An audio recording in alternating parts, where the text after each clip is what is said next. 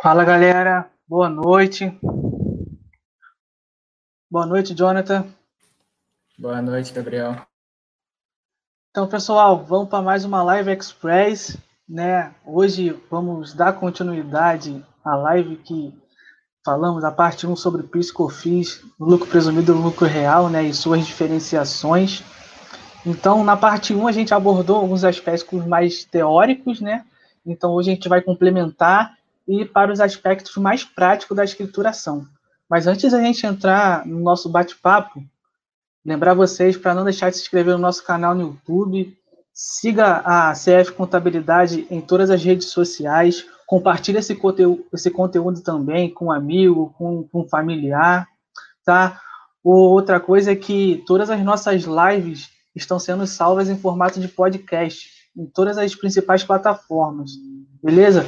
Uma outra coisa muito importante, né, quem já está acompanhando a gente, está acompanhando as, as lives, é que no final de toda a live a gente tem um quiz, né? Então é muito importante a gente focar no bate-papo, tirar todas as nossas dúvidas, porque no finalzinho a gente vai ter um quiz e o vencedor vai ganhar um livro. Então, é, foca na, na, nossa conversa, tira todas as dúvidas, dúvidas que você já tem, né? Pode ser a dúvida de outra pessoa que está aqui também. E vamos nessa. Então, vamos iniciar o nosso bate-papo, Jonathan? Vamos lá, vamos lá. Então, já falando sobre a, inciden a incidência né, do Piscofins, quais são as possibilidades de incidência? É, então, na, na última live a gente é, comentou, já queria dar, antes de iniciar tecnicamente aí, uma boa noite para o pessoal que está nos ouvindo e também um salve para quem vai nos ouvir no podcast depois. Mas basicamente é, a gente comentou é, sobre as possibilidades de incidência em relação à receita. E aí, se nós formos observar dentro do, do regulamento da legislação que traz, é, lá no artigo 1 da Lei 10.632, que regulamenta PIS, e é, as outras legislações que cercam essa, esse material jurídico, a gente tem aí que basicamente o conceito é em cima da receita bruta. E essa receita bruta ela é entendida como a receita de vendas, de prestação de serviço, de uh, contas alheias à empresa e também de tudo que a empresa consegue gerar de receita a nível ali do teu objeto de atividade principal. Então, é, quando a gente fala de PIS COFINS, basicamente a gente está falando da incidência em cima da receita bruta é, da empresa, seja no regime é, cumulativo, tanto no regime não cumulativo. Perfeito. Existe alguma alíquota específica, Jonathan, dependendo desse tipo de serviço prestado pela empresa? Sim, sim, existem algumas possibilidades que aí a gente hoje traz um, uma coisa nova né, em relação à parte 1, que basicamente é não só na parte de tipo de serviço, como por exemplo, eu vou citar aqui é o serviço na construção civil, a gente tem as obras empreitadas aí que a contribuição para PIS e COFINS ela é regida no regime cumulativo, mesmo a empresa sendo tributada pelo lucro real, é, ou seja, a gente tem o COFINS ali a 3% e, e o PIS a 0,65%. É, a gente também tem, é, dependendo do tipo de venda da empresa também, como, por exemplo, a venda de papel imune para utilização em periódicos que, de acordo com a legislação, a alíquota de PIS é 0,8%.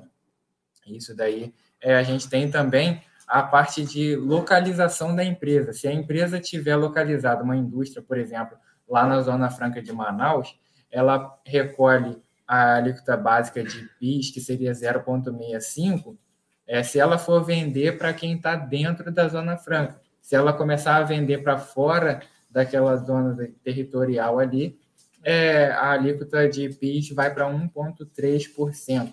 Então, a gente vê que na legislação há previsão de alíquotas específicas para tipos de atividades, não somente atividades a nível de serviço, mas também de venda de produtos como o papel imune que eu comentei e a condição civil, mas também, dependendo da localização da empresa, tem-se essa possibilidade aí, como, por exemplo, o pessoal que está na Zona Franca de Manaus, das indústrias lá.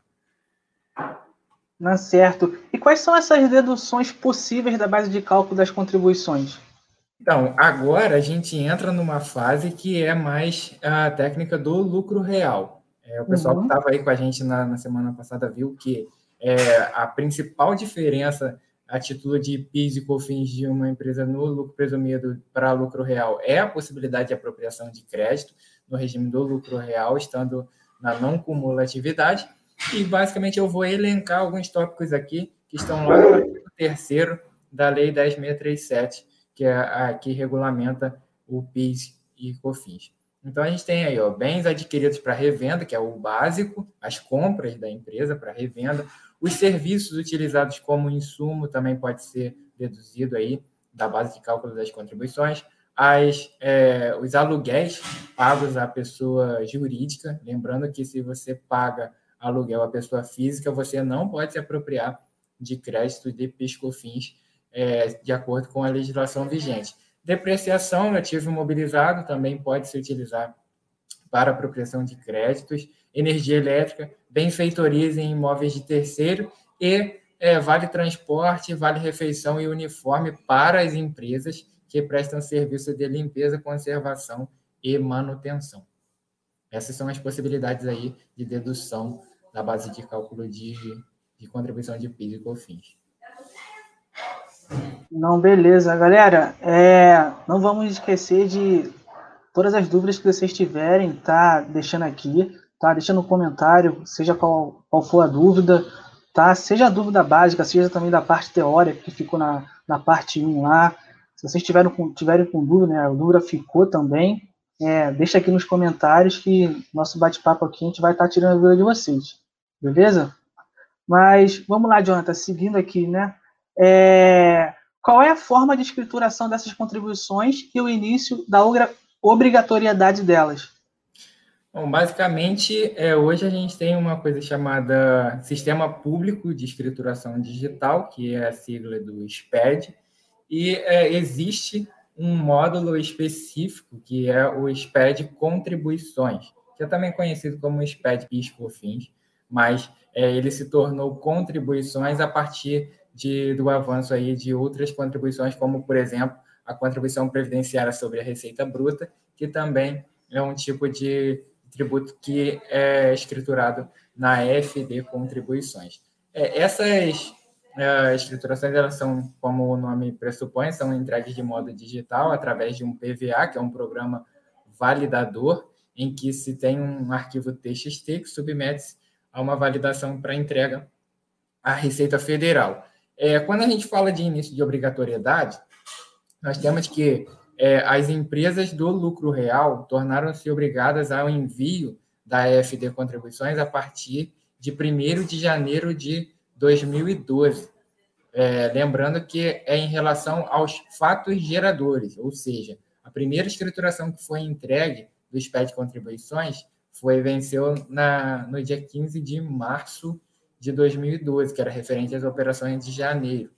E é, as empresas que estão é, no lucro presumido, elas se tornaram obrigadas ao envio dessa EFD a partir de janeiro de 2013. Então, foi um ano depois. E aí é, coincide também com a, as prerrogativas que a gente havia conversado na parte teórica que a gente viu do lapso temporal do regime cumulativo, para o engatinhar de um regime não cumulativo. A gente comentou que a legislação de PIS ela foi feita de um, de um jeito de COFINS veio depois, e o regime cumulativo foi feito em um ano para depois experimentar a não cumulatividade em outros períodos. Então, assim também aconteceu no início da obrigatoriedade da entrega da FD contribuições. Então, recapitulando aí, lucro real janeiro de 2012 e lucro presumido início da obrigatoriedade de janeiro de 2013. Galera, vamos anotar isso aí que se é possível cair no quiz. Hein? São informações bem pertinentes, né? Não só nessa brincadeira nossa, né, do quiz aqui, de testando nosso conhecimento, né? Mas até realmente para saber, para a gente estar tá, tá em dia com todas as legislações, né? Mas são, são datas importantes, informações importantes. Mas, Jonathan, é, já indo para a parte teórica, a parte prática, quer dizer, né, do F contribuições, quais são os principais blocos de informações do, do contribuições? Bom, é, eu costumo observar é, esse, essa escrituração em quatro grandes blocos, apesar dele ter muito mais do que isso. É, a gente tem aí, é, eu observo ele pelo bloco de abertura, tem-se o bloco dos documentos fiscais, o bloco de apuração da, das contribuições e a parte de encerramento, controle e encerramento. Então, basicamente, o SPED, contribuições, ele tem bloco zero, que é o de abertura. Nós temos o bloco A, que é onde nós escrituramos os documentos fiscais a nível de serviços. Nós temos o bloco C, que assim como no SPED fiscal, nós escrituramos as mercadorias aí que estão sujeitas ao regime de, do ICMS, IPI, então é no bloco C. É, no bloco D, é, nós é, escrituramos a parte de serviços, só que são serviços sujeitos ao ICMS, como CTE, aquela nota de comunicação e esses outros serviços que têm incidência de ICMS. É, no bloco F, nós temos a escrituração dos demais documentos e operações. E é nesse bloco que nós colocamos aquelas outras situações, como, por exemplo, os recibos de aluguéis é, e outros créditos que são é, possíveis, de acordo com as deduções que a gente comentou há alguns minutos atrás aí, nesse bloco F que a gente escritura. Nós temos o bloco I, que é um bloco específico para instituições financeiras e assemelhadas. É, é raro ver se empresas assim é, em escritório contábil que tenha essa obrigatoriedade do bloco I, mas é, é importante a gente ficar sabendo da, da questão de seguradoras, entidades de previdência privada e outros casos mais. É, aí depois a gente tem o bloco M, que o bloco M ele se subdivide em M 100, 200, 300 e 400. Cada um desses dessas subdivisões ela representa uma, um tipo de situação, como o M 100, que é a questão dos créditos, o M 200, que é a parte dos débitos, e aí a gente tem o 300, que é a questão da substituição tributária, e o 400, que são as receitas isentas. Então a gente tem essa divisão para PIS e para COFINS é o equivalente, só que começando no número 5, né? M500, 600, 700 e 800. A gente tem essa subdivisão aí nos blocos de apuração. Lembrando o seguinte, quando a gente está lá dentro do PVA, se nós escriturarmos apenas os documentos fiscais e clicarmos numa engrenagemzinha de apuração, ele já vai calcular o bloco M de acordo com as informações que estão no documento fiscal. Então, por vezes, é até vantajoso é, você ter um, um sistema que ele consiga auditar muito bem o, a parte dos documentos fiscais para te dar uma segurança maior, que ali é fonte de que a apuração vai estar certinha dentro do próprio PVA, não necessariamente ter um, uma situação de apuração prévia antes do, de estar lá no, no programa validador da Receita Federal.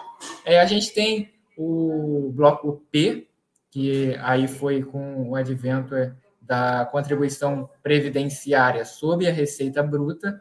Isso não estava dentro da, do SPED inicialmente, mas depois de 2016 começou a se aparecer ali a questão do bloco P.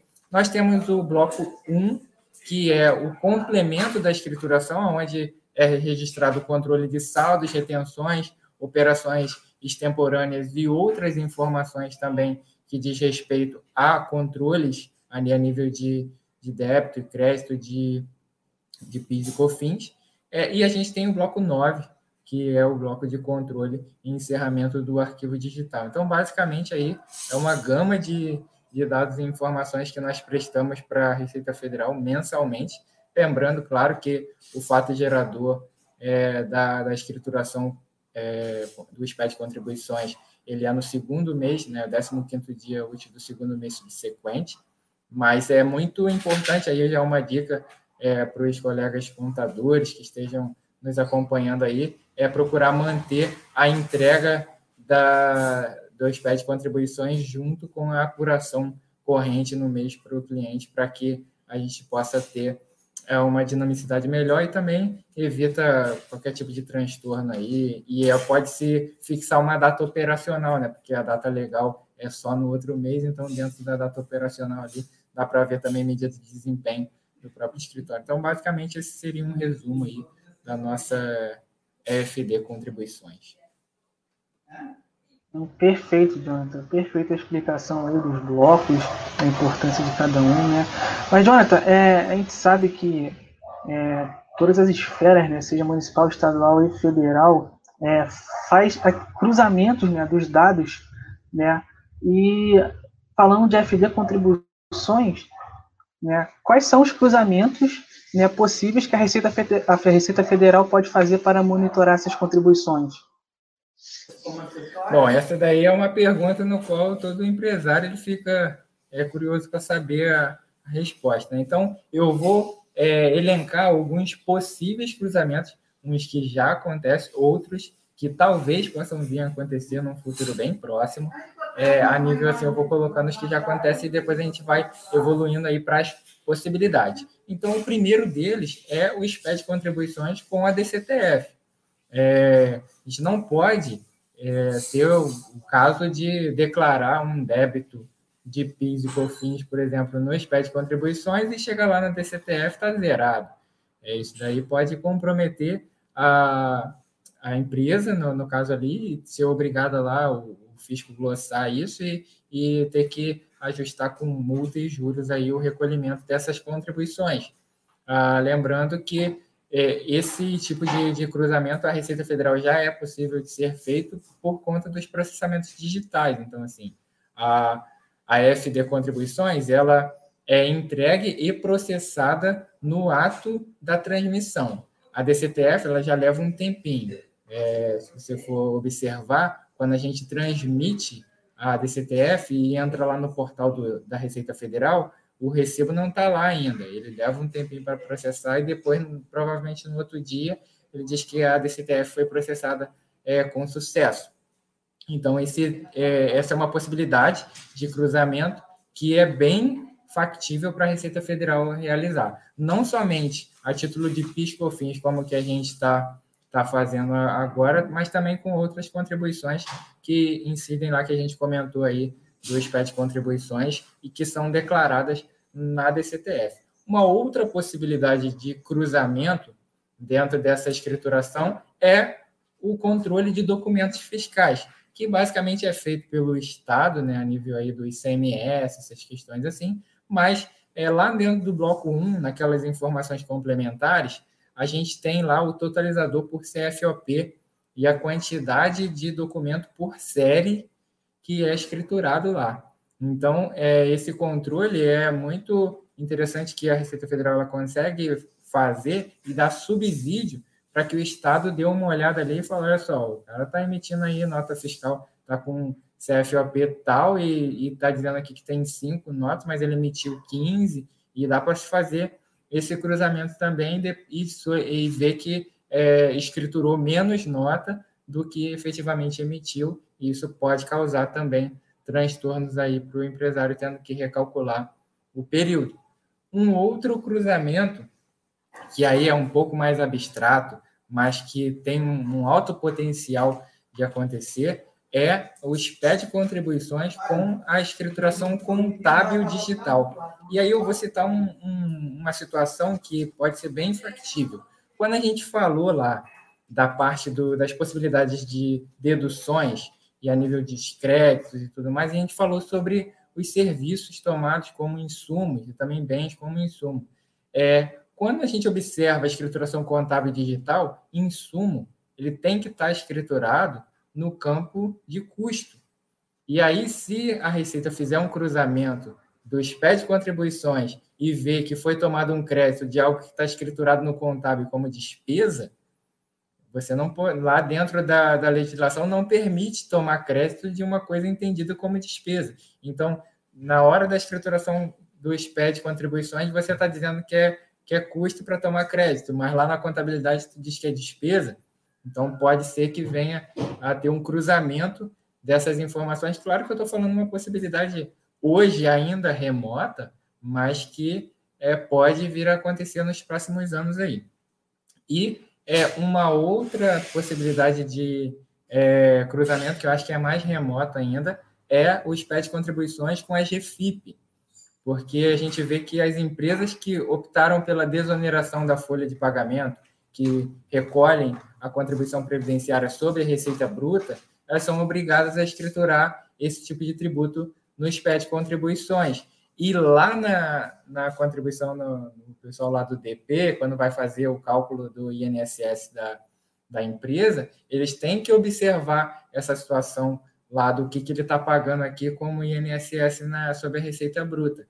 Então, esse tipo de cruzamento também, se der divergência de valores ali, pode também gerar um complicador para o empresário. Então, basicamente, eu elenquei aqui a parte de DCTF, o controle de documentos fiscais, a ECD e a GFIP, que são hoje totalmente integrados. São, eh, perceba que são todas as escriturações que são entregues de modo digital. Então, o arquivo já está aí, já está lá na base é, da Receita Federal. Então, eh, ele já tem, como se diz o ditado, a faca e o queijo na mão. Né? Se resolver fazer o cruzamento e der divergência, é um prato cheio para a atuação aí das empresas. Com certeza, né? E a Receita, a Receita Federal está batendo em cima disso aí, nessas, fazendo esses cruzamentos, né? Mas é, a gente precisa desses cuidados, ter uns cuidados básicos na hora da, da entrega, né? Da, dessa declaração da FD Contribuições. Mas, Jonathan, quais são esses cuidados? Quais são os cuidados básicos que o operacional deve ter quando for tiver efetuando a entrega do FD Contribuições? Então, o primeiro e maior deles, é, eu cito aqui para principalmente as empresas que atuam no ramo de comércio, é a classificação tributária correta dos produtos. Questão de produto, quem trabalha com muitos produtos a nível de variedade, a nível de NCMs, por exemplo, tem que observar se o produto é alíquota zero, se o produto é substituição tributária, se é monofásico, se é alíquota básica, porque isso é, é importante observar que quando a empresa ela é, coloca que um determinado produto é alíquota zero, a Receita Federal pode fazer o cruzamento desse NCM para verificar se é alíquota zero mesmo, porque se não for, ela pode fazer toda uma varredura ali ver todos os produtos, se são alíquota zero forem alíquota básica, você tem que pagar esse tributo em cima dessa, dessa falta de informação correta dentro do sistema. Então, é muito importante que as empresas, principalmente no ramo de comércio, tenham os produtos classificados corretamente a nível de tributação aí do PIS e COFINS. Um outro cuidado é com a contabilização, né? Como eu comentei aí, a questão dos insumos. O setor fiscal está muito bem alinhado com o setor contábil, vai tomar crédito de uma coisa considerada insumo, fala para a contabilidade escriturar aquilo em custo, porque se escriturar em despesa, vai dar problema. Então, é, é muito importante que tenha essa sinergia entre os uh, setores, fiscal e, e, contábil, na hora de fazer, principalmente, fechamento de tributos federais. Uh, a questão também importante, e aí eu já saio um pouco da, da seara de, de comércio, mas nem tanto, e entro na parte de serviço, é o controle de retenções. Geralmente a gente tem as retenções federais aí nos serviços, tem serviços que são sujeitos à retenção de PIS e COFINS.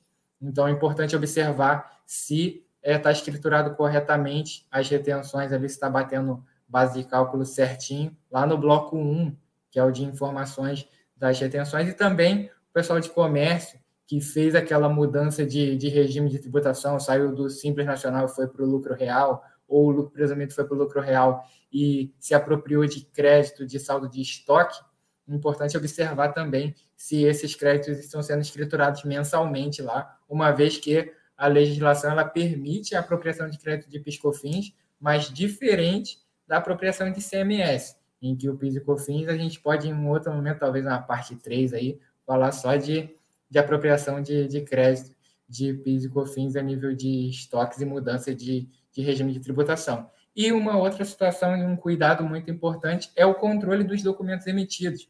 Parece uma, uma questão simples, mas esse, essa situação de controle de série, por exemplo, emitir na série 1 até qual número que eu emiti, eu fui para outra série, eu iniciei uma, qual é o número que está parado. Então, esse é um controle que o empresário precisa ter minimamente no sistema para caso venha surgir alguma mudança do próprio sistema em si, a gente não cair né, nessa problemática de ir, não sei qual é a série que está aí na hora de escriturar, fica um, uma loucura só ali naquela, naquela bloco de informações dos documentos fiscais. Então, basicamente, são esses os cuidados que recomendo ah, não somente a, a, o pessoal que trabalha na área fiscal em si, mas também os empresários aí a nível dos cadastros de produtos estarem sempre atualizados e também esses controles a nível de documentos fiscais para evitar esses transtornos que a gente comentou aí que podem acontecer nos cruzamentos da Receita Federal. Obrigado, galera. Obrigado aí pela participação de vocês. Foi ótimo ter vocês aqui. Mais uma Live Express. Obrigado, Jonathan, aí, pelo conteúdo passado. Tá? Quer fazer suas considerações, Jonathan? É só agradecer ao pessoal que ficou aí com a gente. A gente teve nove pessoas que a gente possa colocar em prática tudo isso aí que a gente falou, o pessoal que ouviu aí depois no podcast também, um abraço e tenha um excelente dia. É isso, pessoal. Um abraço, fica com Deus, uma ótima noite. E é isso, até a próxima.